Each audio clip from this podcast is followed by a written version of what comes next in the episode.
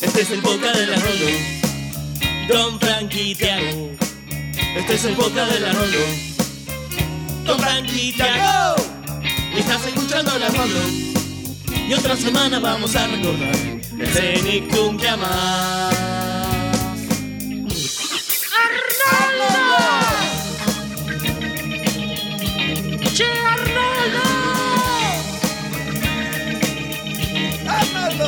Estás escuchando la Rolo. Después de esto nos va a quedar cabeza de balón. Tiago. Frank Chablonzar. El Arnoldo Podcast.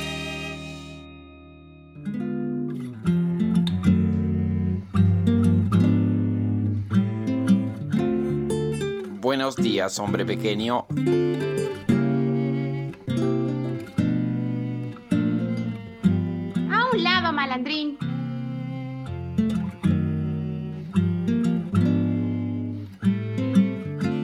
Arnold, oye Arnold.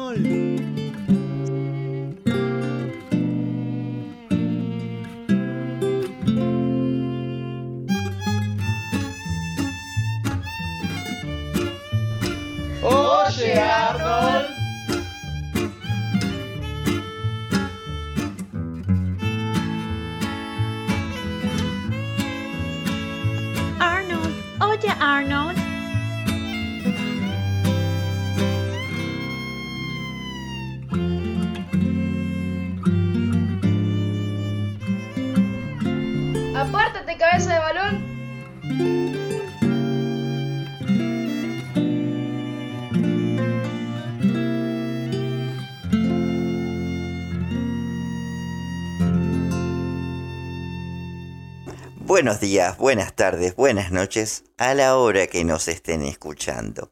Esto es el Arnoldo Podcast, episodio 74. Yo soy Tiago y estoy con el coanfitrión de este podcast, el gran Fran. ¿Cómo andás, Fran? ¿Cómo estás, Tiago? ¿Todo bien? Todo bien, acá em, antes que nada disculpándonos por haber retrasado este podcast, pero aquí estamos nuevamente con ganas de analizar otra entrega de nuestra serie preferida, Oye Arnold. Sí, continuamos con esta cuarta temporada que ya está entrando en su curva final, pero todavía nos quedan un par de episodios interesantes, por lo menos. Esta semana, no sé, vamos a verlo, lo, lo decidiremos ahora sobre la marcha, porque tenemos eh, Helga camina dormida y familias luchadoras. Em, y nada, también saludamos obviamente a los escuchas del otro lado del dispositivo que hayan escogido para escucharnos en esta ocasión. Todos los escuchas que tanto queremos de todas partes de Latinoamérica, Tiago. em, un placer hacer esto para ellos, por y para ellos. Eh, y también por Arnold lo hacemos. Y como lo hacemos y por y para ellos, y para Arnold, y para Helga, y para todos los personajes de Hillwood, vamos a leer los comentarios destacados de la semana pasada. Comentarios. Comentarios. Comentarios. Comentarios. Como siempre recordamos que estos comentarios son en base a los episodios analizados en la entrega anterior, o sea, Primo Extraño y el bebé Oscar. Y si no te molesta, Fran, voy a comenzar eh, hablando del comentario destacado que he elegido en esta ocasión. Es el de Siamofori Producciones. Dice que le alegra saber que no es el único que considera aburrido Sonatiza. Y nos pregunta que ya que mencionamos en la entrega anterior la historia sin fin, él recuerda una serie animada de la, de la, de la historia sin fin que era transmitida por Nickelodeon. También nos consulta si va a haber un vecino Nicktoon de Tres Amigos y Jerry. Bien, a eso último, no. Obvio no. Y después de la serie animada de la historia sin fin, yo tengo muy, muy vagos recuerdos. Yo, yo me acuerdo. Te- Sí, sí, me recuerdo que la miraba a la, a la serie de Historias sin fin. Este, pero en una época mm, cuando recién empezaba Nickelodeon, cuando yo era muy chico. Eh, ponele el 98, 99. Iba a jardín. Eh, tengo un recuerdo de que iba un peluquero a domicilio a casa a cortarme el pelo. Y me acuerdo, tengo un recuerdo muy vívido de que él me estaba cortando el pelo y puso en la tele y la historia sin fin. Este, y decía que la hija miraba también eh, el dibujito. No sé, tengo ese recuerdo por alguna razón, me quedó. Este, y en cuanto a Tres Amigos y Jerry, también me acuerdo que era una serie que hasta mi mamá se daba cuenta que era no era para chicos. O sea, o no le gustaba en realidad. Le, la veía y me decía, deja de mirar eso, no mires eso. Era como muy, no sé cómo decirlo. Pajera, puede ser. Sí. Yo iba a decir barata, pero pajera también funciona. Era media pajera. De hecho, los chicos eran, los chicos eran bastante pajeros. Este, incluso cuando era tan chico me lo confundía con Soapar porque era era raro. Obviamente después que sí, sí, nada que ver, obviamente. Me di cuenta de que no. Pero sí, no es un Nicktoon, no lo vamos a analizar eh, como vecinos Nicktoon, pero por ahí algún lado B falopa. ¿Quién te dice? Habría que retomar el lado B. Creo que, el- si mal no me acuerdo, mi plan original era retomarlo en la próxima temporada, así que creo que ahí lo veremos. Sí, sí. Bueno, em, yo destaco acá un par de comentarios. El primero es de Virginia, que nos dice, me pareció interesante darme cuenta de que Arnie es primo de Arnold del lado materno, ya que al parecer Miles es hijo único, y también por el hecho de que Arnold heredó la forma ovalada de su cabeza de Estela. Sí, era bastante evidente. Creo que no lo dijimos nada, justamente me extrañó de que no dijimos nada, pero sí, debe ser de la familia de, de la madre de Arnold, que poco sabemos. No sabemos ni siquiera el apellido, me parece. Sí, además, bueno, eh, comprueba por la interacción que, tuvo con el abuelo. me doy cuenta que si el abuelo se refiere a ese chico de esa forma tan despectiva, no debe ser su nieto. Eh, eh, me ve igual del abuelo, viniendo del abuelo, sí, tranquilamente podría hacerlo, ¿viste? Pero, pero sí, entiendo lo que me Sí, quieres decir. pero qué sé yo. Sí, sí, sí, entiendo. Este, Eh, con respecto a esa observación, yo este tema lo charlamos tantas veces, tantas veces fuera de cámara que yo había asociado que ya lo habíamos dicho en el podcast, ve que no lo dijimos nunca. es verdad. Eh, Arnie. Porque yo tengo muchos recuerdos justamente a charlando con vos y llegando a esta conclusión sobre Arnie. Sí, sí, sí, es verdad. Pero bueno, viste, el, el público se renueva también a veces. Eh, y también quería decir esto de Chocobar, que, de, de Enzo Chocobar, que nos, nos tira también un saludo y nos dice, para mí no es tan ambiguo lo de Helga y sus sentimientos hacia Arnold. Yo creo que Helga piensa así, dos puntos. Si Arnold tiene que saberlo, tiene que ser ella quien se lo diga. No tiene que enterarse por otro lado. Por eso en algunos capítulos como el libro rosa o el loro de Helga hacen lo imposible para que no se entere. Quiere ser ella consciente el- la que se lo diga. Mm, me, me gusta, me gusta esta, esta teoría. O por lo menos esta afirmación en realidad. Tiene sentido. Eh, va con la personalidad de Helga, que es intensa y melodramática. Y es un razonamiento intenso y melodramático, así que va acorde al personaje. Sí, sí, me gusta. Este, pero bueno, esos han sido los comentarios destacados. Recuerden que leemos todos ahí en, en la caja de YouTube, porque Spotify no tiene. Pero también le mandamos un saludo a todos los que nos escuchan por ahí. Ahora, tío, si te parece, vamos con los capítulos de esta semana. Vamos con los capítulos de esta semana. La columna semanal va a ser el G-Blanca que vamos a ver a final del episodio, muchachos. Así que nada, vamos directamente con los capítulos ahora.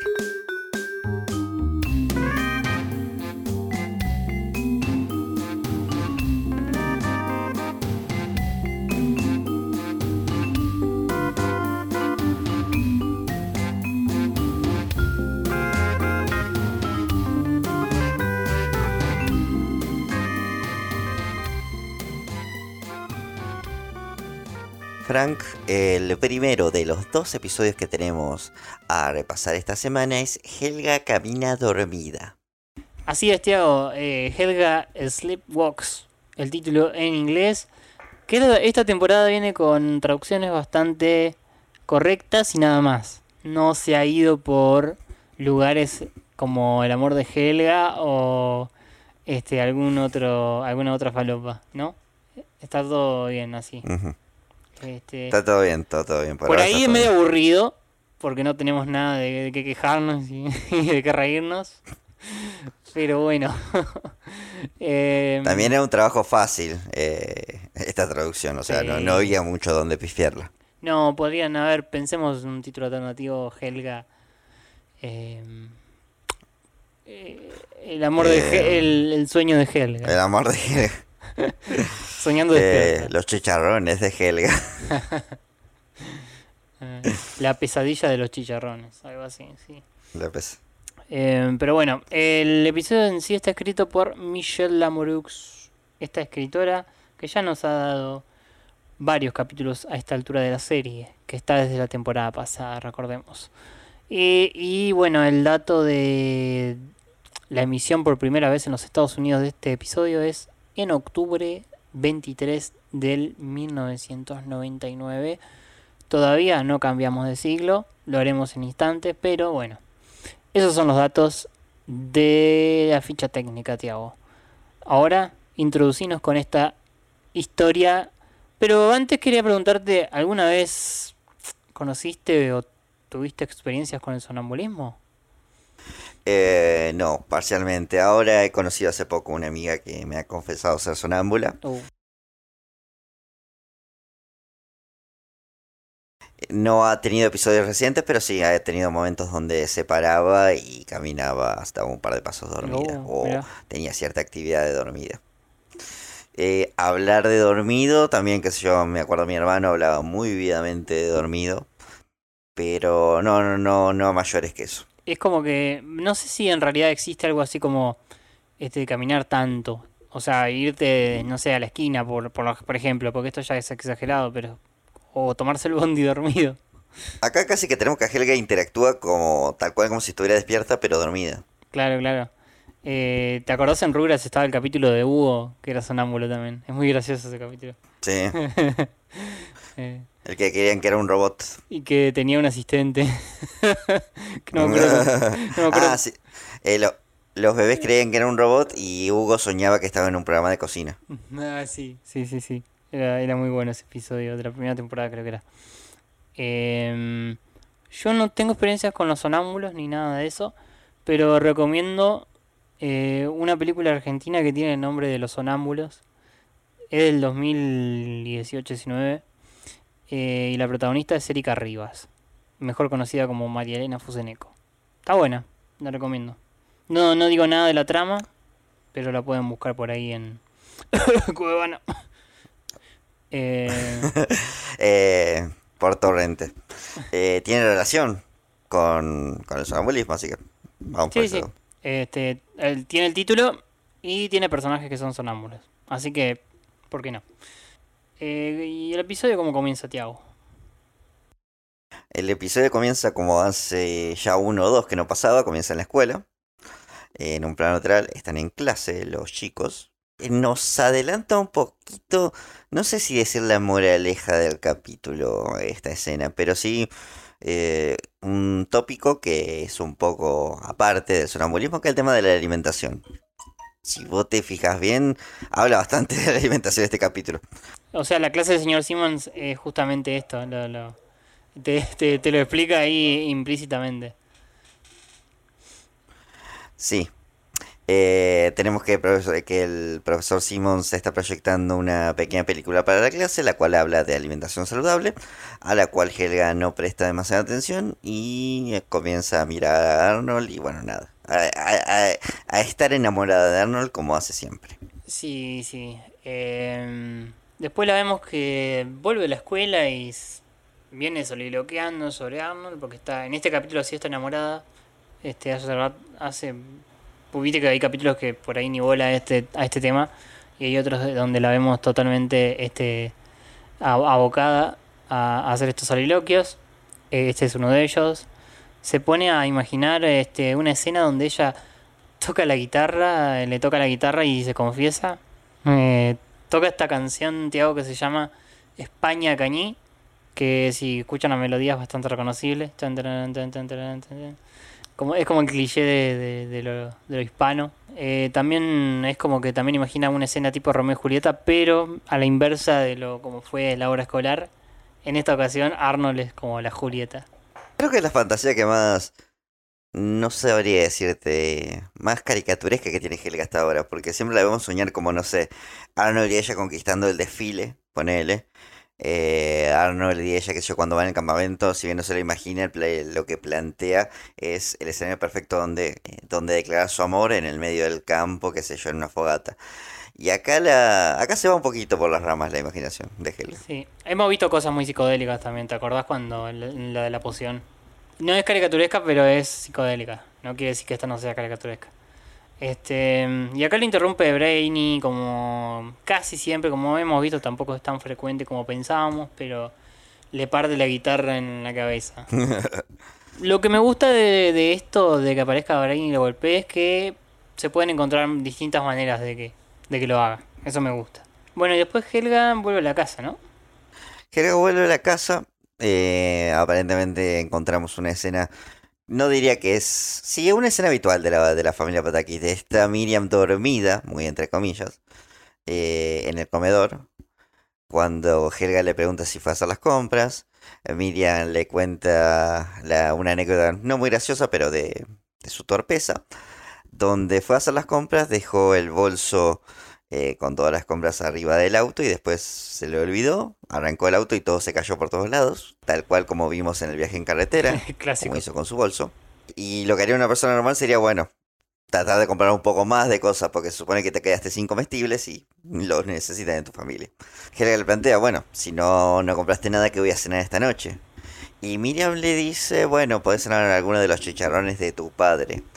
A causa chicharrones, en inglés, ¿cómo es el nombre de este snack? Es pork... eh, Pork rinds. Algo de Pork cerdo es, ¿no Sí, sí, sí. Eh, pero la traducción es chicharrones, justamente. La busqué y eh, son chicharrones que dice que por acá, según Google, son como ralladuras de cerdo fritas. son, son un snack, o sea, serían... Es como comerse un paquete de papitas o de nachos, de doritos, Claro, algo por el estilo, ¿no? A base de piel de cerdo, parece que es. Suena un poquito más con colesterol arriba, pero sí, es, es un snack. A ver, este, me acuerdo que eh, tengo varios cono- conocidos que trabajan en frigorífico de pollos, ¿no?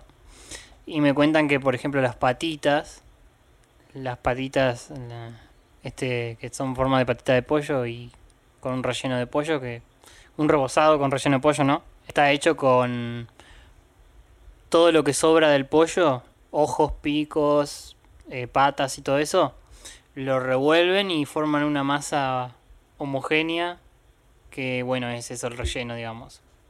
o sea, no es carne, carne.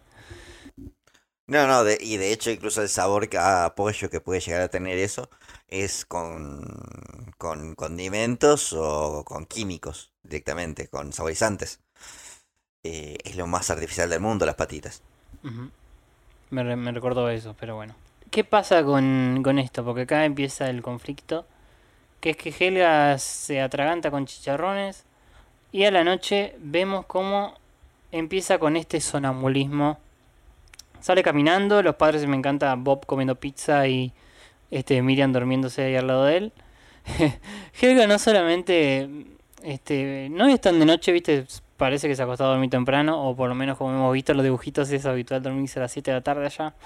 Este Helga sale a sale a la florería de Vitelo y se despierta luego de ser atendida por el abuelo, quien les Mira, acá no sé si el abuelo se dio cuenta, se hizo el dolou, porque Arnold pregunta quién fue y dice nada, fue unos religiosos, un testigo de Jehová, ponele. Eh, igual le dice a Helga, eh, la respuesta que le da a Helga es, le dice, ya va, ya comp no, como es, ya compré su riff, algo por el estilo, dice. Algo así.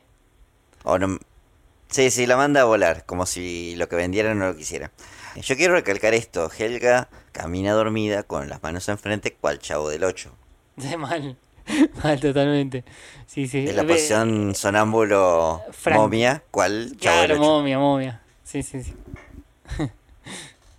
y nada, Helga entonces se da cuenta de, de este problema y se decide a tratar de evitarlo. En realidad no, no, no, no dice cómo, pero falla, porque el otro día vuelve a suceder lo mismo, ¿no? Tengo mis dudas sobre cómo es esta ley de eh, despertar a un sonámbulo. Yo también. Eh, que dice está el mito, también sacado del chavo del 8, que al sonámbulo no hay que despertarlo. Y si vamos por los castores cascarabias, decían, nunca hay que despertar a un sonámbulo o se quedará Lorenzo. Nunca supe qué es eso. eh, sí, yo no sé si supongo será por causar algún infarto o algo. Quiero creer, no sé. No sé, no sé. Eh, Eh, pero... Pero bueno, tenemos que en esta segunda ocasión, eh, Helga, no solo, eh, no, no solo que camina hasta, hasta la casa de Arnold, sino que se mete por la ventana, ingresa a la casa. Sí. Incluso, incluso hasta toma el bondi, agarra el bondi y se va hasta la casa de Arnold. No, no es que camina hasta Muy allá. peligroso. Y amanece con un desayuno bastante particular porque tiene la forma de Arnold. y está servido por la abuela. Sí, sí, sí. Eh, esto da mucho que pensar porque muchos tienen la teoría que la abuela sabe y se hace la boluda acá. Pero em, la trata Helga de Roswell, del presidente Roswell. Sí, no sé, como que si la conociera de hace años. Sí, sí. Eh, que bueno, Helga también se da cuenta, cae, se fue, cae donde está, eh, se escapa rápidamente antes que Arnold la vea. eh, y Arnold le pregunta a la abuela cuando llega al comedor, abuela, ¿con quién estabas hablando? Y la abuela le dice con el presidente Roosevelt, pero se tuvo que ir a firmar un tratado. sí, sí, sí. Eh, y me encanta porque Helga antes de irse no duda en llevarse el desayuno igual. Sí, morfárselo. Eh, hay que decirlo, Helga está todo el capítulo morfando, pero todo el capítulo. Sí, y la vemos con este clásico pijama enterizo Ujú. que tanto gracia nos da. Y nada, bueno, acá ya está mm, aún más preocupada. Acá toma la decisión de dormir. Incluso al otro día en la escuela, mientras el señor Simon sigue dando clases sobre comida chatarra, este, ella ignora todas estas señales y toma café y Phoebe la ve preocupada. Incluso vemos escenas donde le roba el café a Miriam. Mm, que acá podemos tener otra teoría. Le afana un café a Miriam y después ella se queda dormida. Probablemente lo que había ahí no era café. Buena esa, nunca la había pensado. Acá vemos como que ya Phoebe tuvo contacto con esta problemática.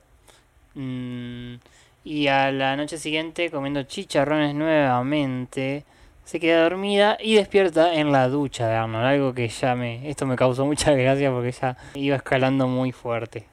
Sí, hay que mencionar también de que Helga estaba se estaba bañando dormida, o sea, literalmente se estaba tirando agua arriba y seguía estando dormida.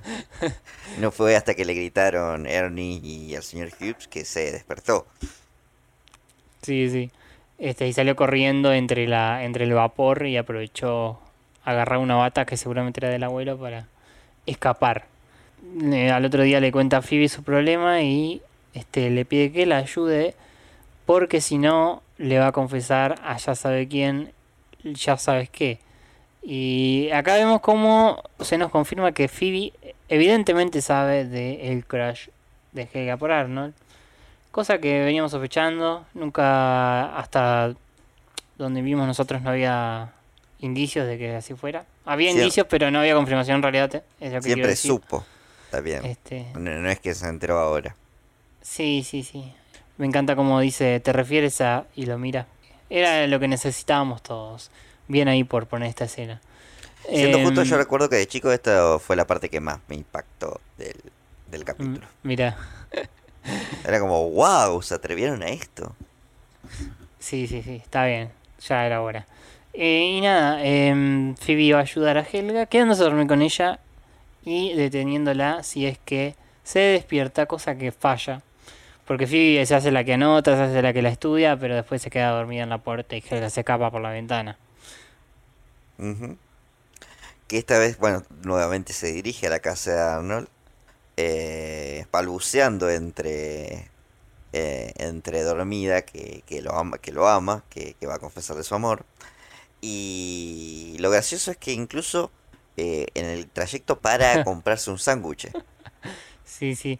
Si vos te fijaste, el lugar se llama Sub King, que vendría a ser como una mezcla entre Subway y Burger King. ¿Alguna vez fuiste a un Subway? Sí, sí, sí, fue un par de veces, es lo que más cerca tengo en mi pueblo, así que... Eh, ¿Está bueno? Eh, zafa. Zafa, zafa. Mm, ¿Y qué ingrediente así como le podés poner? Yo nunca fui. La primera vez que fui era fue en- cuando ambos vivíamos en Rosario que era un día que especial que había un descuento importante y había una fila larguísima. No. Eh, fui con una amiga y era la primera vez que iba. Y cometí el gravísimo error de pedir una, salsa picante eh, por- para todo el sándwich. No. Fue un, fue un grave error, la pasé mal, la pasé muy mal. Ustedes cuéntenos si hay Subway en donde viven. Y cuéntenme cuál es su emparedado preferido. Em, o sándwich, si son de Argentina. Eh, pero bueno, eh, todo termina con esta gran secuencia de Phoebe corriendo por el barrio a la par de Helga, intentando detenerla para que no confiese su amor. Porque parece que esta noche se confiesa sí o sí, parece. Cap- Capaz que no iba a hacer eso, pero bueno. Este, mientras está subiendo la escalera de incendios de Arnold, que lo ven ahí que está como la silueta en la ventana, Phoebe la detiene justamente y las dos despiertan a... O sea, la despierta y rompe este mito de que nosotros decíamos. Sí, no, no le dio ningún paro cardíaco ni nada. No, no. Eh, bueno, esto no detiene en realidad, si bien Helga se despierta, no detiene a Arnold de, de despertarse a ver qué onda. Y en- se encuentra a Helga y a Phoebe afuera. Sí. Eh, es gracioso porque en principio vemos la silueta de Arnold por, por- a través de la ventana, la sombra, y las chicas se asustan, pero después resulta que en realidad eso era una maceta y el verdadero Arnold, el verdadero Arnold abre la ventana. sí, sí. Eh, Esta escena, debo admitir que es graciosa, esta última escena de, de la escalera de incendio, porque Arnold le dice, ¿qué carajo están haciendo en mi... Estábamos paseando, dice Helga. Mm, Y en mi sí, sí. escalera de incendio, le dice Arnold, es un país libre. Esa respuesta me mata siempre. Es la clásica, una aurora boreal. ¿Aurora boreal? Eh, En esta época del año, a esta hora del día, en esta parte del mundo y ubicada específicamente en su cocina. ¿Sí? Puedo ver. No. Eh, bueno, hubiese sido bueno que Arnold se les unía al paseo. ¿Puedo ir con ustedes? Bueno. Así que nada, este, le dan esa respuesta. Arnold dice, bueno, lo que tú digas, Helga, la clásica frase de Arnold para seguir durmiendo, porque nunca le da bola a lo que dice Helga. Y se van con Phoebe charlando sobre que la causa fue los chicharrones y que no tiene que comerlos más. Porque recordemos que Phoebe, eh, no lo dijimos a esto, se había encontrado con la bolsa de chicharrones mientras salía a correr a buscarla. Eh, y viste como Phoebe es inteligente, se da cuenta de las cosas, ¿viste? Tiene anteojo. O sea, Para ser justo, Helga empezó a consumir esos charrones y después comenzó a tener problemas de, de caminar dormida, así que hay que darle un punto a Phoebe. No, no, no fue sacado de la manga. no, no, está bien.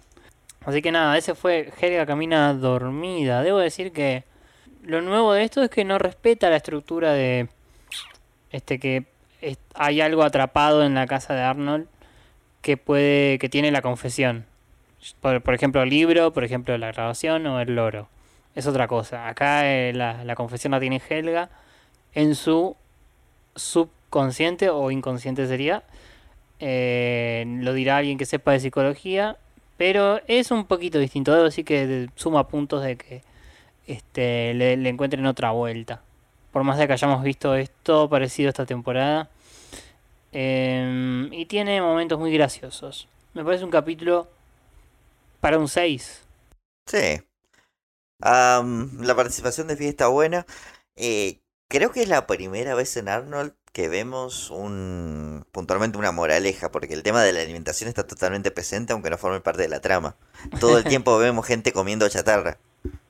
Sí, sí. O sea, en realidad vemos a Helga morfando todo el tiempo mal, morfando chatarra, dándole como consecuencia lo que ya dijimos de la, del sonambulismo, y a Big Bob también morfando pizza, y bueno, nada, los chicharrones que causaron tal desgracia eran de Big Bob, ¿entendés? Así que es como los malos comen chatarra. Eh, sí, sí. Si le busco una vuelta un poquito más rebuscada, puede ser que la respuesta está ahí.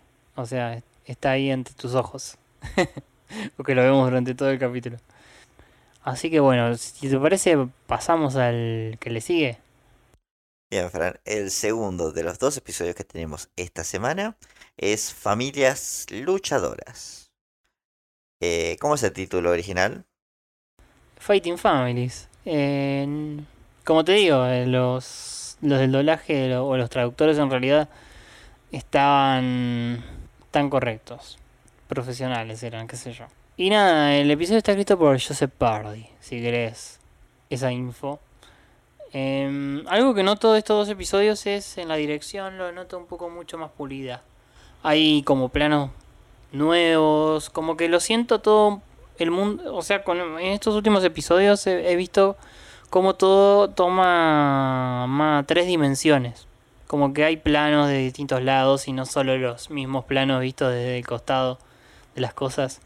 Este, eh, no sé, fíjate vos en los detalles a medida que pasa el capítulo. Este, siento que hay nuevas maneras de mostrar las cosas.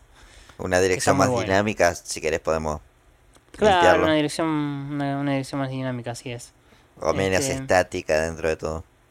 Sí, sí, sí. Capaz que tenían un poquito más de presupuesto, ¿viste? Seguramente para esta altura. Animación digital también te facilita muchas más cosas. Es verdad, es verdad, eso debe haber facilitado mucho. Pero yo creo que acá ya le recién le agarraron la mano a esto. Como que después de tantos capítulos así medio flojitos. En realidad yo quería dar esta opinión en el capítulo anterior y se me pasó el comentario. Yo creo que a partir del episodio anterior, o de los dos episodios anteriores, es cuando verdaderamente se nota la diferencia con, con la animación Mm. digital. Es verdad. Porque, los dos- ¿te acordás los primeros? Era como la transición de la tercera a la cuarta. Este, había mucha... O sea, incluso en los colores, todo, este, había mucho, muchas cosas dispares. Este, no había mucha regularidad. Pero bueno, debe haber sido prueba de error todo esto, obviamente. Y volviendo acá al episodio, eh, tenemos que empieza directamente en, un, en el casting de la escuela de este concurso que se llama Familias Luchadoras. Que voy a tirar el dato ahora de que parece ser una parodia de un programa de Nickelodeon, Tiago, que fue uno de los, los primeros que se hizo con este, estos ejecutivos que cambiaron el canal para siempre y que este, crearon los Nicktoons y todo esto. Mucho antes, en los 80, lograron que Nickelodeon sea una cadena exitosa gracias a Double Dare, que era un programa de concurso de niños, o sea, un programa de trivias y competencia, pero para niños, cosa que no era muy habitual o creo que ni siquiera existía. Nickelodeon lo hizo y logró que toda la franja etaria de niños estuviera pendiente todos los sábados de ese programa. Y acá en Arnold lo homenajean con este concurso de familia. Y bueno, y Nickelodeon había un montón. Yo el que más recuerdo también después, en nuestra época, era Leyendas del Templo Escondido. Ese me encantaba. Ese me encantaba, sí, yo también era un gran fan de, Este, de Leyenda del Templo Me Escondido. daba mucho miedo los mayas, boludo, los, los Sí, guardianes. Eh, los que le tenés que dar un medallón para que te dejen pasar. Ay, sí, boludo, que esa parte me volvía loco. Cuando lo agarraban a Yo decía, ¿dónde se lo llevan? Yo siempre tuve esta duda después. Eh, ¿Qué hacía la cabeza parlante cuando no, no estaban en el concurso? Yo dije, ¿cómo vive su vida esa cabeza? sí, sí. Esas cosas que te preguntas Eh. cuando sos chico. Mal. Era un animatrónico. Ah, mira, como, Mm. Como los dinosaurios del show ese. Exactamente. Em, bueno, ¿qué pasa acá en este? Parece que es un, no sé si es un sorteo o qué, lo que, lo que está sucediendo en la escuela, porque está la, la gente de este programa.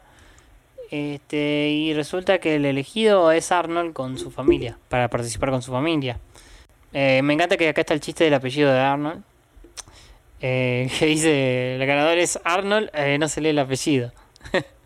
Me encanta cuando hacen eso. Todos sabemos el apellido de Arnold, si no lo saben, no sé qué hacen escuchando este podcast. Vayan a escucharlo. ah. Vayan a escuchar los anteriores, en realidad. No, no cambien a otro podcast. Este, pero sí. Es, es un conflicto para Arnold este, porque como sabemos no tiene una familia promedio, ¿no? Una familia, digamos, estereotípica. Pero nada, lo cuenta en la cena, ¿viste? Sin ningún problema y a todos los huéspedes les encanta esta idea. Pero Arnold le dice que puede llevar a solo dos de ellos. Lo que, bueno, va a traer consecuencias hilarantes. Porque, bueno, en realidad puede llevar cuatro, pero el abuelo y la abuela es fijo que van. Así que lo siguiente que tenemos es que Arnold va a tener que decidir eh, qué otro eh, qué otros personajes de la casa de huéspedes los van a acompañar. La primera que me causa mucha ternura, hasta cierta forma, que se emociona es Susie, porque verdad. quiere ir. Eh, Pero nada, lo, que, lo primero que pasa es que Arnold le pregunta cuándo y justo ese día ella no puede, por lo que queda automáticamente descartada. Tiene que trabajar No. doble turno para mantener a su esposo. Ay, por... Me había olvidado de esa parte, boludo, sí, es verdad. Sí, aparte creo que es la única vez que vemos a Susie teniendo eh, nada, un, un objetivo de algo, que le guste algo en la vida. Sí, por eso sí. Este, sí. De acá después acá le vemos acá a la abuela este cantando esta canción de Los corredores del campo, que va a ser clave para la trama, pero ya desde temprano la empieza a cantar. La vemos con el piano ahí en el salón. Em, esta canción que es du ¿cómo es? La na, na, na, duda, Es la- duda. yo digo la canción del gallo Claudio. Ah, es verdad, tenés razón. Y nada, los huéspedes se ponen medio pesados ya con esto porque en el desayuno le empiezan a romper las pelotas a Arnold a- y a hacer pelotudeces para impresionarlo y que los elijan. Sí, sí. Eh, intentan chupar las medias a Arnold, si lo vamos a poner en criollo. Lamerle las botas para ser más latinos. Están incluso haciendo una especie de despliegue de cuáles son sus talentos y por qué les serían útiles para, para el programa de concurso, ya que, bueno, es un programa de concursos físicos, un clásico. Eh, no voy a destacarlos demasiado, pero me llama la atención el de Oscar, que es simplemente imitar a un pato. Sí, sí, sí. Me encanta igual este esta cuando juntan así a todos los huéspedes. Ya lo hemos visto, por ejemplo, en el Jack el Cuatro Ojos, cuando están todos asustados y, y están juntos, o cuando el abuelo se quería ir a casa paraíso. Ya lo dije en una otra ocasión, podríamos tener los Pataki, pero también podríamos tener la sitcom de Sunset Arms. Tranquilamente.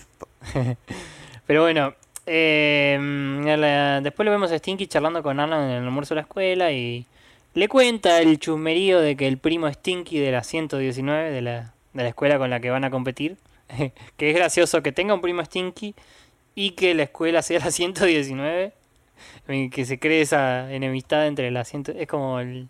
Como Eh, Springfield. Springfield. Claro, eso Es estaba por lo mismo. Sí, sí. Exactamente. Eh, eh, y le cuenta que la familia con la que va a competir es una familia perfecta en todos los aspectos. Este, son todos rubios, hermosos y... eh, Rubio nada, menemista, diría Jorge. Rubios menevistas, sí. Este, unos chetos son. Eh, ya lo vamos a conocer en su momento, pero mientras este, pasó esta escena, en la cena ya es todo un descontrol. Y el abuelo le dice, che Arnold, me parece que vas a tener que ir eligiendo porque si no esto nos van a volver loco. Sí. Eh, la decisión también era bastante, era bastante fácil. Sí. Eh, elige al señor Hume y a Ernie. No en ese orden, primero nombra a Ernie y al señor Hume. Y a Oscar le dice que puede quedarse de suplente. Y después tenemos a Ernie victoriando a Hume porque lo nombró primero. Sí, sí. Son unos nenes. Sí, sí, sí. Este. Así que. mm, llega la noche del concurso. Y. eh, creo que Arnold les dijo algo de comportarse, seguramente. Sí, que tienen que parecer una familia. Sí, sí, esta, está esta temática de que Arnold quiere aparentar ser normal cuando no lo es. Y eh, llega el concurso y los presentan. Tenemos que Arnold tiene su hinchada de los compañeros. Está el señor Simmons. Stinky y el Halloween con, una- con un cartel mal escrito. Go Arnold. Mm. Y... Hay que mencionar que el set del programa de concurso sí me recuerda un toque a, a la leyenda del templo escondido, porque hay una pirámide y se ven un par de juegos de fondo. Sí, y también me olvidé, iba a mencionar que está Gerard hinchando para Arnold y Oscar al lado tirando para abajo todo, diciendo bu. Como buen sorete que es. Em, y la abuela, la abuela me encanta, está como que estuviese en un concurso de belleza. Sí, están con su skin de, de concurso de belleza. Eh, ahí nos presentan a la familia acá también, la, la competidora, que como te digo, eh, son unos chetos bárbaros. Stinky dice, "Guau", no, eh, Arnold dice algo como, wow, Stinky tiene razón, son perfectos, ¿te acuerdas? Sí, el criterio de Arnold es muy soso. Como siempre decimos, viste que Arnold, este, como no lo tiene, eh, hasta idealiza a la familia de Gerald, que tampoco es la gran cosa. Empieza el concurso y ya tenemos que empiezan perdiendo, ¿no? en el limbo. Eh, el primer desafío, como bien dijiste, era este concurso de limbo, en el cual no llegan a cruzar, siquiera porque la idea era como que vayan en trencito y vayan pasando abajo de- del limbo. Solamente pasa Arnold y los demás comienzan a discutir por tonterías hasta que, hasta que finalmente tumban el poste de limbo. Los chetos bailando el limbo me dan una bronca. Y después también este, tenemos el concurso de la pirámide, que también lo arruinan por discutir. eh, mientras que los otros lo hacen perfectamente. Sí, sí. Eh, hasta se lucen medio de forma medio pedante. Sí, sí, son repedantes. Y acá es cuando este conductor, que lo olvidamos mencionar, que a mí me recuerda a una especie de Guido Casca o... En realidad un Julian Weich, porque cuando van al corte es todo simpático eh, en el aire y cuando van al corte, ¡pam! Viene y los recaga a pedos. Sí, sí, sí, bastante Julian Witch. No sé, nunca escuchaste las leyendas de Julian Weich. Sí, que en teoría es alguien bastante antipático. sí. Pero bueno, eh, Arnold le da la charla esta motivacional que dicen, bueno, mira, se han comportado como bebés y como tontos y tenemos que comportarnos como una familia. La de Cosa que Toreto. no hacen. Sí, Lo importante es la familia. Lo importante es la familia. Eh, y sí. Y nada, todos entran en razón y chocan las manos para este, poner manos a la obra. Por Arnold más que nada, me parece, ¿no? Sí. Es lo que los une a todos, en realidad. A todo este grupete. Sí, sí, eso es lo que me gusta, que lo hagan por Arnold, digamos. Eh, empiezan con este desafío de escalar con... Acá sí también aparece este el slime verde, que es típico Sí. de Nickelodeon. que es de los Kid Choice. Eh, tienen que subir esta, esta pirámide que había en el fondo eh, y luego deslizarse abajo, pero con el slime obstaculizándolos. También como la familia de Arnold se unió, vemos que la familia de los chetos comienza a desmoronarse, puesto nada. Eh, comienzan a pelearse, el padre reta a los chicos por no ponerse las pilas. Ah, haciendo que, bueno, nada, eh, este, esta parte del concurso la gane la familia de Arnold. Sí, sí, sí. Este, incluso les dan a responder algunas preguntas. Eh, la primera de ellas es cuál es el planeta más frío del sistema solar, a lo cual le dan pie al señor Hume para que diga Plutón. Acá hay en realidad un, un error del doblaje, porque en inglés el señor Hume se equivoca y dice Bluto. Bluto es el personaje de Popeye. Este, que te acordás, eh, ¿te acordás que estaba Brutus y Bruto? Había una diferencia, no me acuerdo cuál era. Em, Eh, uno es de una serie animada y otro es de, de la tira cómica original, creo. ahí va. Bueno, el señor Hume se equivoca y Ernie le corrige, le dice, eh, le dice Pluto en inglés, no Bluto. Y en latino no, no, le, no le encontraron la vuelta y es como que el señor Hume dice Plutón y Ernie dice no, Plutón no, tonto. Como que le dice que no. Lo deja mal parado a Ernie en realidad. Sí. Como que todavía sigue peleando. Sí, sí, sí. Pero bueno, ese es un detalle del... Creo que el único detalle del doblaje. Eh, responden bien. También está la abuela, ¿no? Contesta la abuela. Hay una última pregunta, la cual eh, no recuerdo ahora el nombre del autor, pero bueno, era nombre, la canción del famoso autor, X. Eh, Frankie lo se parecía en detalle. Y resulta que era la canción que estaba cantando la abuela casi que al principio del episodio, la del Cayo Claudio que nombramos antes. Sí, la pregunta era este, cuál es la canción escrita por Steven Foster y justamente de casualidad era la, esta canción que habíamos mencionado anteriormente, la de Duda Duda, Los Correos del Campo, o como su nombre en inglés, Captown Races. Y el abuelo, es, es gracioso porque el abuelo se venía quejando de la canción todo el capítulo también. Así que por alguna razón quedan empatados, me parece, ¿no? Sí, después de este resultado de quedan empatados. Y la competencia final es un concurso de cuerda donde todos los integrantes de una familia deben tirar de una cuerda para lograr tumbar al lado contrario. Eh, acá la familia de Chetos ya está en, colgando, eh, prendiendo un hilo o prendiendo una cuerda, este, para ser más literales. Batapuns. Batatums. Y, y, termina ganando la familia de Arnold porque tiene a Ernie que es demoledor. Es el fortachón. Batums. Y, y nada, eh, termina con ellos ganando y hasta Oscar, Oscar festejando, digamos. Eh, me encanta ayer el que está en este capítulo participó ahí de fondo, festejando con Oscar. Puede hacer el aguante. no sé, no sé qué pensar de este episodio. Tiene partes divertidas. Es un me. Sí. Es como clasificamos la taller de, lo, de los animes, esto es un me, un me hecho y derecho. Sí, pero bueno, si lo pasaban, me lo quedaba mirando, obviamente. Sí, sí, yo creo que también. Si, a ver, si hicieran la sitcom de, del Sunset Arms, yo no utilizaría este capítulo como piloto. No, no, no creo que no es el adecuado. Creo que eso es lo que más me gusta del episodio. Van a volver a aprovechar esta, esta dinámica que te digo en con el... En la temporada que viene con un par de más de capítulos más. Hay uno que me gusta mucho, que es el de cuando fingen ser la familia del señor Hyun. Ese me gusta. Sí, tengo gratos recuerdos de eso. Pero bueno, tema de la quinta temporada. Eh, ¿Y qué más me gustó? No sé. Empezó muy al gra en el yendo al grano, ¿no? Como que lo eligieron a Arnold por alguna razón para el concurso. Es que tenían que pasar muchas cosas, así que no, no me sorprende particularmente que haya ido directamente a grano. No sé si estaba Hega la hinchada. Estoy casi seguro que no estaba. Estaba Laila, eso sí. Hubiese sido gracioso que hubiesen sido que fueran los Pataki la, la familia competidora. Pero hubiese sido como una reedición del concurso de ortografía. O de COS, o de Día de los Padres, o de una de las tramas del Día de los Padres. Es verdad. es verdad, pero bueno, es, ya hemos visto que reciclan, así que ¿por qué no? ¿Qué sé yo? Yo creo que, el, yo creo recordar ahora que mencionas esto, que, que la primera vez que vi este capítulo mi impresión era que, que, iba, que iba, los oponentes iban a ser los Pataki, después resulta que fue esta familia cheta, random. Nada, um, dos capítulos bastante... No, me gustó más el de Helga para mí. Me quedo con el de Helga.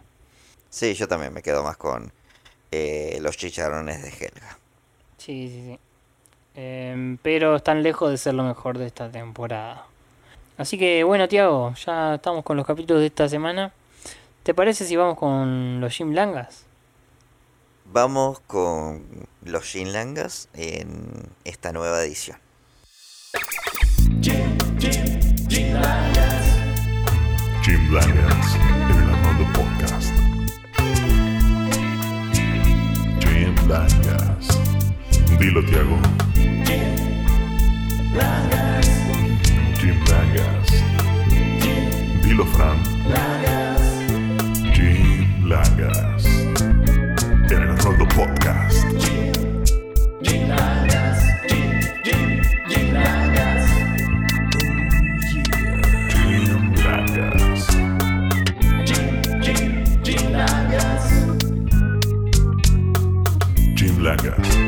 En el Arnoldo Podcast.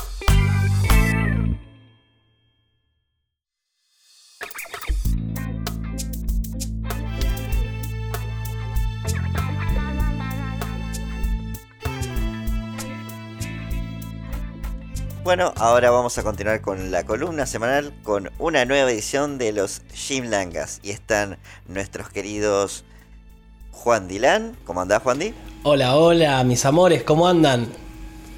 E Igna Dala. ¿Cómo andás, Dala? ¿Qué tal, Diego? ¿Todo bien? Hola, Fran. ¿Cómo andan, Todo chicos? ¿Todo bien? Un placer tenerlos de vuelta. Bien, eh, eh, vamos a decir, vamos a contextualizar un poco la, esta columna de los Jim Langas porque hace no mucho estuvimos haciendo en nuestro Twitch, que aprovechamos a pasar el chivo, Twitch barra eh, el Arnaldo Podcast, donde hacemos transmisiones temáticas cada tanto. Y una de las tantas han sido eh, este mm, especial de openings de anime, ¿no? Donde hicimos un taller con los chicos y definimos cuáles son los himnos latinoamericanos por excelencia de- entre todos. Y eh, hicimos un volumen 1, el cual salieron cuatro escogidas para que sean analizadas por los chicos en esta ocasión.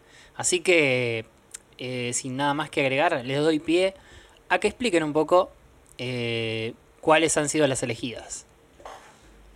Bueno, de estos cuatro openings que salieron después de una gran discusión, de aportes del chat y de, y de criterios muy distantes entre nosotros, llegamos a, la, a este acuerdo.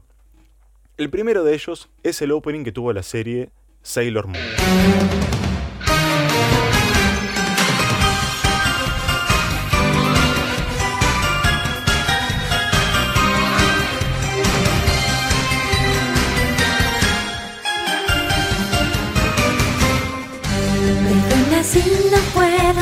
En.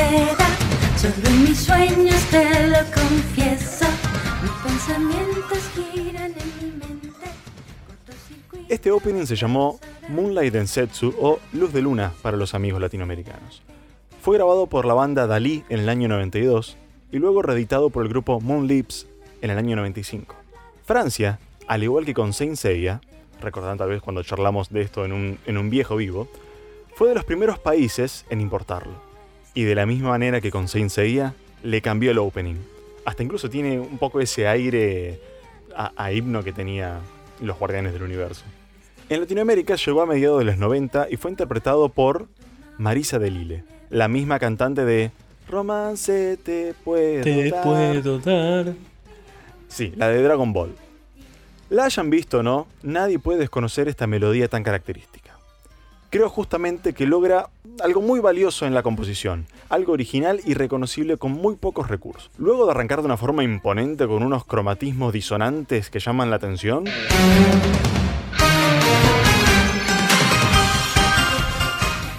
nos presenta arpegios y melodías con notas cercanas de una forma muy equilibrada, presentando de una forma muy pareja los compases. De hecho, los recursos son tan equilibrados y bien presentados que me recuerdan a los primeros estudios o sonatinas para piano que uno estudia en el conservatorio. Es casi didáctico y fácil de apreciar.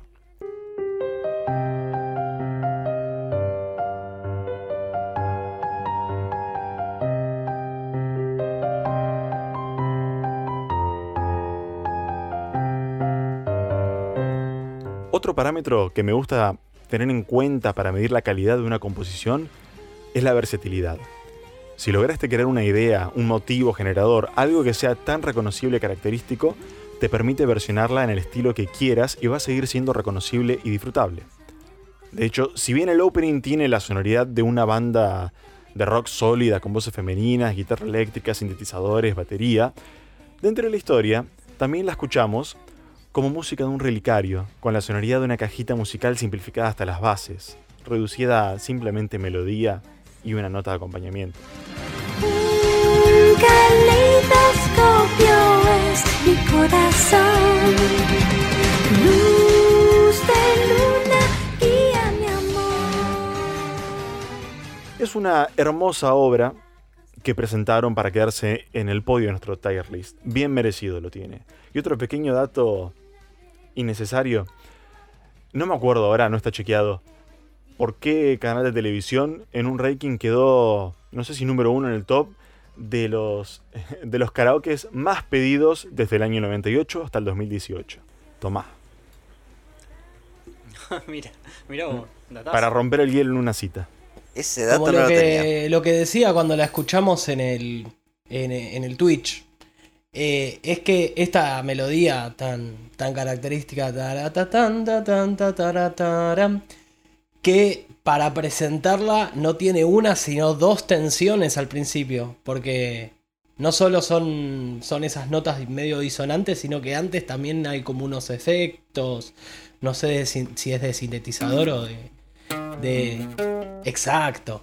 Pero antes de eso, eh, em, mete como unos efectos de una campana o no, no sé exactamente qué es que suena al principio. Como que prepara una super tensión para desen- de- desencadenar esa melodía. Eh, como que te da ganas de que empiece. Bueno, eh, ahora voy a pasar a hablar de otro de los openings que hemos considerado himnos latinoamericanos.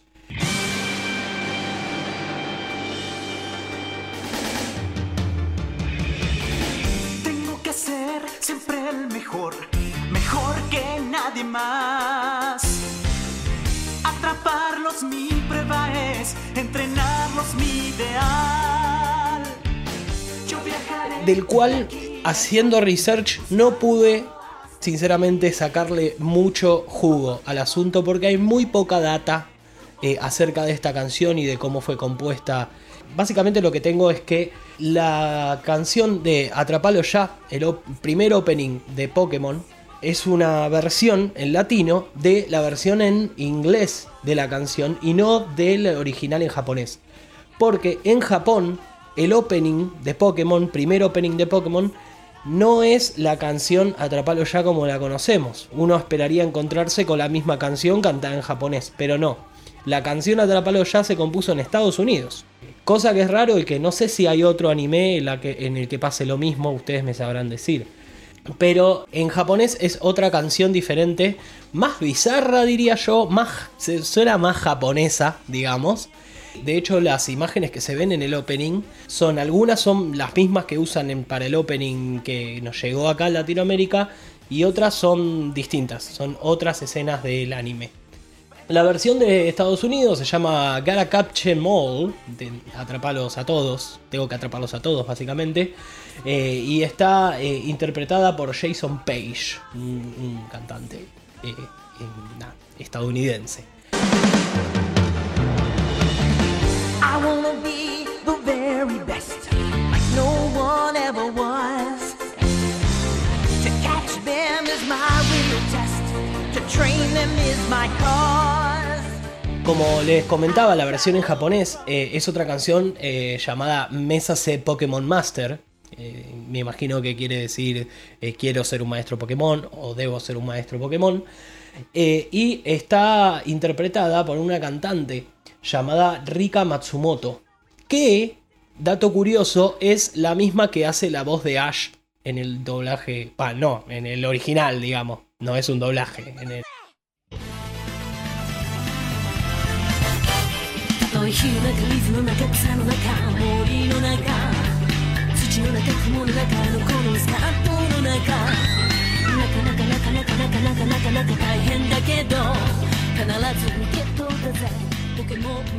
eh, después tenemos eh, la versión eh, en español de España, que no es tan desastrosa como otras versiones españolas de otros openings que hemos analizado anteriormente, que se llama Hazte con todos, tío. mataste, mataste, a Fran. sí, a todo gas. Un saludo para nuestros amigos españoles que nos escuchan. Sí, más, vale, más vale. Esta, eh, que bueno, en este caso la, letra de la canción, tanto en latino como en español, eh, es una traducción directa de la letra en inglés y las dos versiones son muy fieles a la letra original. Optaron por diferentes decisiones para traducirla, pero dicen prácticamente lo mismo. En la versión de España eh, la canta Enrique Gil con coros de Miguel Ángel Varela, eh, Pedro, eh, Pedro Gil, que imagino que será eh, pariente de Enrique, o pura casualidad, y Javier Merchante, que todos ellos son, son actores de doblaje. Me imagino de, de la misma serie. Llegaré a ser el mejor, el mejor que habrá jamás. Causa es ser entrenador tras mi gran prueba real. Viajaré a cualquier lugar, llegaré a cualquier Eh, bueno, y acá en el latino tenemos Atrapalo ya, que lo interpreta el cantante Oscar Roa. Musicalmente es una canción de pop rock medio épico, que, también es muy yankee la- la composición, que eh, usa mucho el llamado ostinato, que es una frase melódica corta que suele representar algo. Bien, en este caso son estas tres notas, tananan, son estas tres notas que aparecen al principio, aparecen como contramelodías de la estrofa. a- eh, cada vez que se termina eh, una estrofa, digamos, suena esa contramelodía y toma sentido en el estribillo cuando es Pokémon, que son esas tres sílabas que, que tiene. Es una canción muy épica que es imposible escucharla y no cantarla a todo pulmón. Así que bueno, podemos continuar con Dala que tiene un opening que destruye edificios. Exactamente. Para continuar, ahora vamos con Cowboy Bebop.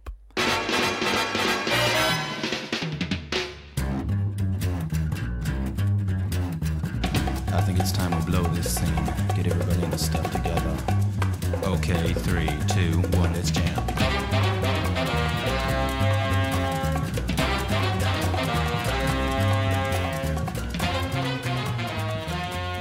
Recién hablaba de la simpleza y la versatilidad como uno de los recursos para medir la calidad de una composición. No es el único criterio y no es el mismo siempre. Acá vamos a escuchar un desmadre de información, una fiesta, con una banda de unos 30 músicos demostrando su virtuosismo.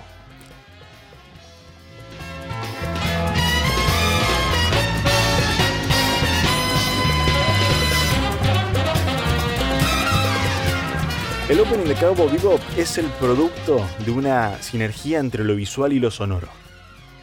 La relación entre la compositora musical, Yoko Kano, y los autores de la historia se retroalimentó para ir creando a la par músicas que disparaban ideas de distintas escenas y escenas que le detonaban melodías en la cabeza a Yoko. Pero hablando puramente del opening, Yoko narra que el tema Tank, este bebop instrumental sin letra, interpretado por su big band llamada The Seat Belts, es el producto de una gran búsqueda personal, y eso para mí es algo muy respetable.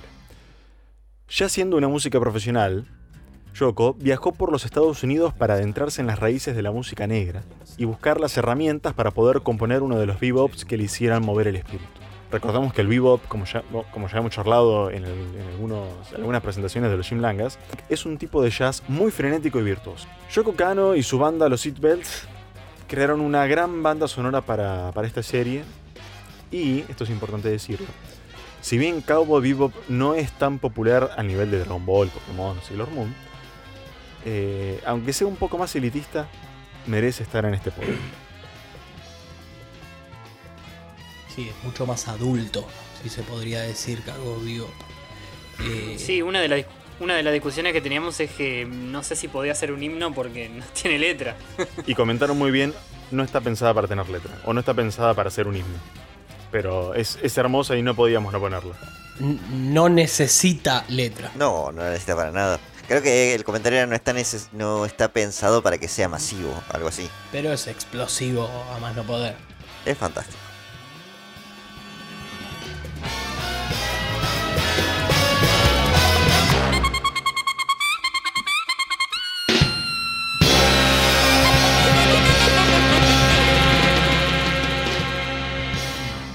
Bueno, voy a proseguir con eh, uno que indudablemente es un himno latinoamericano y estoy hablando de Mi Corazón Encantado, opening de Dragon Ball GT.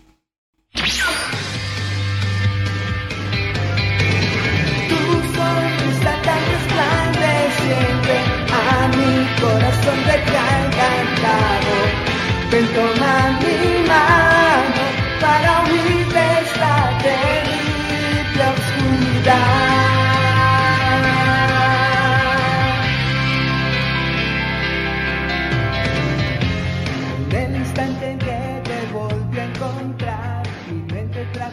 Esta canción, la verdad que es un, un himno que con todas las, con todas las letras.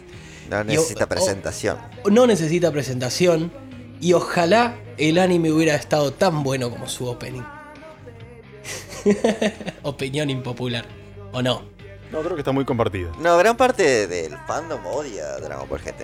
Eh, la gran mayoría. Yo creo que les gusta, pero como algo ajeno a Dragon Ball. Mm, yo no me encuentro entre esa, esa mayoría que odia Dragon Ball GT. Para mí, me- a mí me gusta Dragon Ball GT. Yo lo recuerdo con cariño, no lo volví a ver desde que lo vi de, de- de chico. Que es una linda obra, pero no es la continuación. Es otra obra. Que da la casualidad que se llama Dragon Ball. No es casualidad, pero bueno, sí pone. Bueno, da la casualidad. De hecho, hay, eh, hay una versión de esta canción de, de un grupo un grupo parodia que se llama Los Friki Verseros, que están en TikTok, están en YouTube, me imagino, que habla justamente de que la canción está buena, pero el anime es flojo. se te irá, ya no importa nada, todo de cero empieza aquí. Quiero saber por qué coños no lleva ropa puesta, Él es un guerrero super joder. ¿Dónde están todos? Piccolo, Vegeta y los demás. Qué mal rollo. Bueno, esta canción eh, es una traducción del opening original en japonés eh, llamado Dan Dan Kokoro Hirake, Hirar, Hikareteku, perdón, no soy muy malo en japonés. Eh, que de hecho se puede leer con la melodía. Dan Dan Kokoro Hikareteku. O sea, son la, primera frase de la, de la canción, del estribillo. Que significa poco a poco cambiaste mi corazón. Bueno, casi. Por ahí.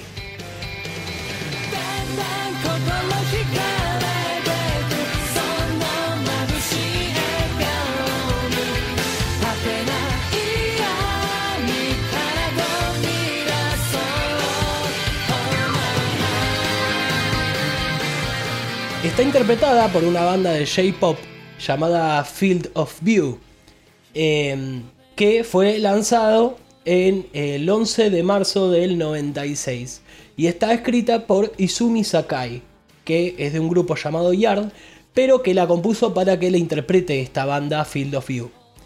Eh, es una canción que en principio no tiene que ver con Dragon Ball, eh, sino que eh, se ve que a los productores de la serie les copó tanto la canción que la quisieron usar como opening. Eh, pero no fue escrita intencionalmente para que sea de Dragon Ball. Hay tres versiones en, eh, español de esta canción. Tenemos eh, la versión española, Ven Ven Lejos de los Malos Sueños, interpretada por Momo Cortés, que tampoco no está tan mal. Tenemos, y tenemos, esto es muy curioso, tenemos dos versiones latinoamericanas de esta canción. La que todos conocemos, Mi Corazón Encantado, que la canta Aaron Montalvo, y hay una versión chilena de la canción, que se llama Poco a poco me cautiva tu sonrisa. Poco a poco me cautiva tu sonrisa. Es medio raro, yo le comentaba a Dala, eh, yo tampoco la había escuchado jamás, la escuché haciendo la investigación y la verdad que es como que dice lo mismo pero con otra métrica y diferente. Es raro, es raro. Eh, y está interpretada por Álvaro Belis. Eh, Belis, ahí está, está mal pronunciado.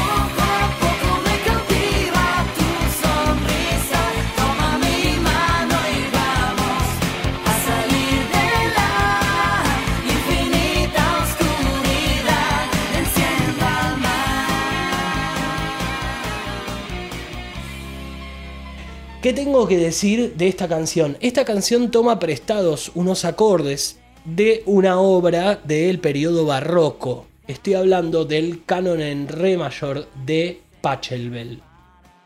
Más o menos del 1600-1700. Muy conocido.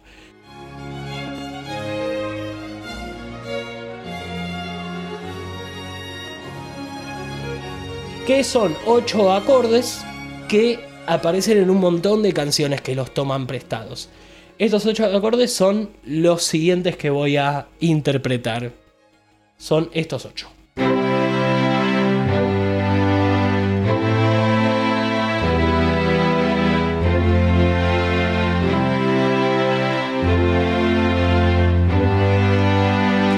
Seguramente a ustedes se le pasaron por la cabeza un montón de canciones que usan estos acordes y voy a pasar a mencionar unos pares.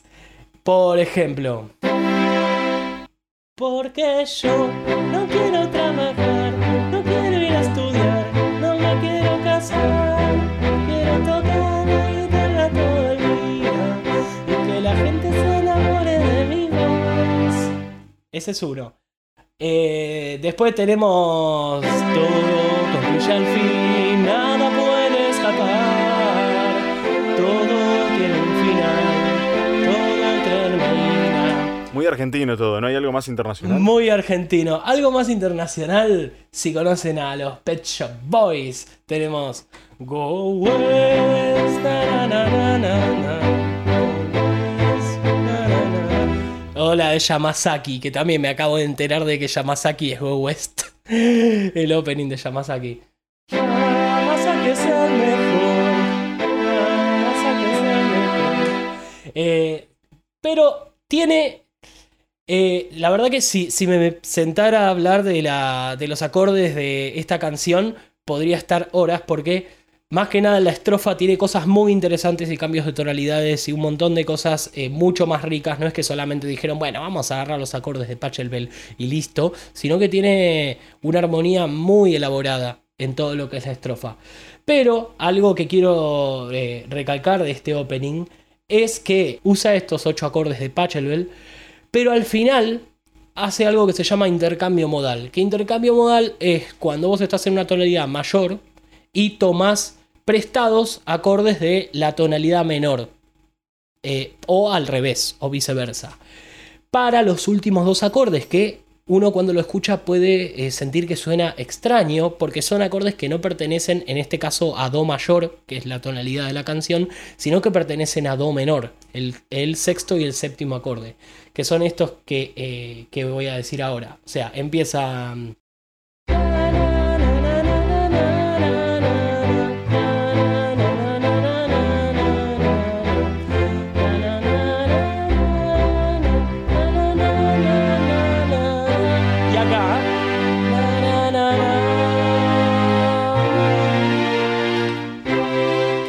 una epicidad que no está en los acordes de Pachelbel y que eh, es un recurso que usan muchos openings de anime. Eh, como para hacer esa subida gloriosa para terminar resolviendo en el primer, en el primer grado, exactamente. La verdad que es una obra de arte. eh, si quieren, hay varios análisis intensivos de todos los acordes de esta canción en, en YouTube o en donde. Googleen, chicos. Por lo pronto, yo quería mencionar estos ocho acordes. Estamos acá para que no necesite googlear. Tío, se me ocurre. Bueno, los hemos decepcionado otra vez. Para eso venimos, chicos, para decepcionarlos. Los queremos igual. Gracias. Eh, la verdad que estuvo muy buena la columna, me gustó mucho. Y seguramente tendrá una segunda parte, ¿no? Porque esto tiene continuación. Exactamente, porque ahora vamos a hacer una segunda edición de este pequeño mundial de openings de anime de los 90 y 2000. Y nos tendremos que volver a ver, nos tendrán que volver a aguantar para hablar de esos siguientes Son más que bienvenidos. Esta ya es su casa, ya lo saben. Seguramente ya habrá pasado, cuando salga esto ya habrá pasado ese, esa segunda parte, pero estaremos expectantes para próximas ediciones de los especiales de los Jim Langas que tanto nos encantan. Así que les agradecemos chicos eh, y nos vemos la próxima. Chau, chau. Chau, que estén bien. Así pasaban entonces los queridos Langas, un placer. Eh, y nosotros nos tenemos que ir, Tiago. Así es, Fran. Eh, creo que hasta acá ha llegado el programa del día de hoy. Pero decime, ¿qué hay la semana que viene antes de que nos vayamos?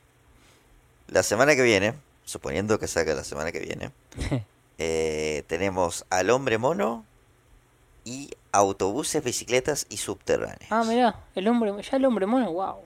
El hombre mono, yo lo hacía como de los últimos capítulos, resulta que no está en el último, queda todavía una temporada entera por delante.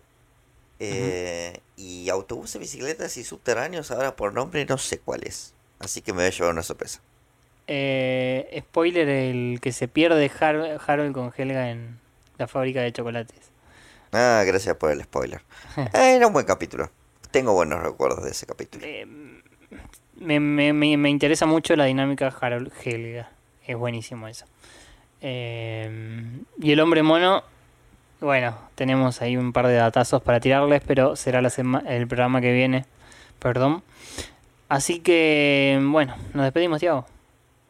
Bueno, amigas, bueno, amigos, esto ha sido todo por esta ocasión. Muchísimas gracias por acompañarnos nuevamente como cada semana. Eh, recuerden seguirnos en redes sociales. Y sin más que agregar, yo soy Tiago y nos vemos la próxima. Gracias, Teo, por acompañarnos otra semana analizando nuestra serie preferida. Gracias a los oyentes de todas partes del globo, escuchándonos, haciéndonos el aguante siempre. Gracias por su paciencia. Recuerden, eh, pueden ver todos los episodios de Arnold y escuchar nuestros podcasts en nuestro sitio web, elarnoldo.pythonanywhere.com. Nos pueden seguir en Twitter, en Instagram, donde estamos más activos. No olviden suscribirse, dejarle un like al video o al podcast en Spotify, que ahora también tiene estrellas para que nos clasifiquen. Pónganle 5 si les copa. Y sin más que decir, recuerden lavar siempre sus vallas y volar siempre hacia el sol hasta el programa que viene.